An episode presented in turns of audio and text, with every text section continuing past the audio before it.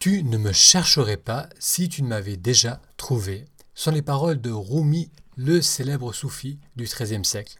Bienvenue à ce nouvel épisode Paroles de sagesse.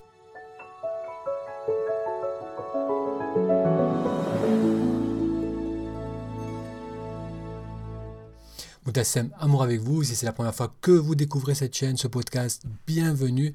J'y parle de méditation et de comment la méditation nous aide à avoir davantage confiance en soi et confiance dans la vie.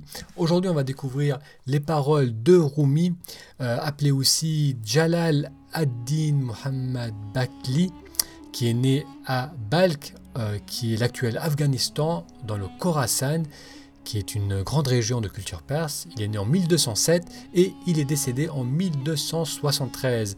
Rumi, c'est un poète mystique persan qui a profondément influencé le soufisme. Les Turcs, les Iraniens, les Afghans et autres populations de la région font montre de respect pour ses poèmes. Reconnu de son vivant, comme un grand spirituel et comme un saint, il fréquentait les chrétiens et les juifs tout autant que les musulmans l'UNESCO a proclamé l'année 2007 année en son honneur pour célébrer le huitième centenaire de sa naissance. Donc Rumi a déclaré Tu ne me chercherais pas si tu ne m'avais déjà trouvé. Que l'on recherche la paix intérieure, la clarté, notre nature profonde ou encore une connexion avec ce qui nous dépasse, appelez cela Dieu ou la vie, Rumi nous dit que l'on cherche cela car on l'a déjà trouvé. Notre être aspire à un état qu'il connaît déjà. Peut-être l'a-t-on déjà vécu furtivement, ou bien cet état est toujours présent, mais voilé par l'agitation du quotidien. Carl Gustav Jung, psychiatre et auteur, a noté que la clarté apparaît lorsque l'on prend conscience de l'obscur. Il s'agit alors d'enlever ce qui obstrue la vision profonde. L'état que l'on recherche est déjà là. Il suffit d'arrêter l'agitation pour lui permettre de se manifester. La paix que l'on recherche, on la connaît, ou du moins une part de nous-mêmes est familière avec cet état. Il faut maintenant tourner notre attention vers cet état furtif mais bien présent. Les pratiques spirituelles et l'enseignement des sages n'est qu'un rappel de ce que l'on a déjà expérimenté.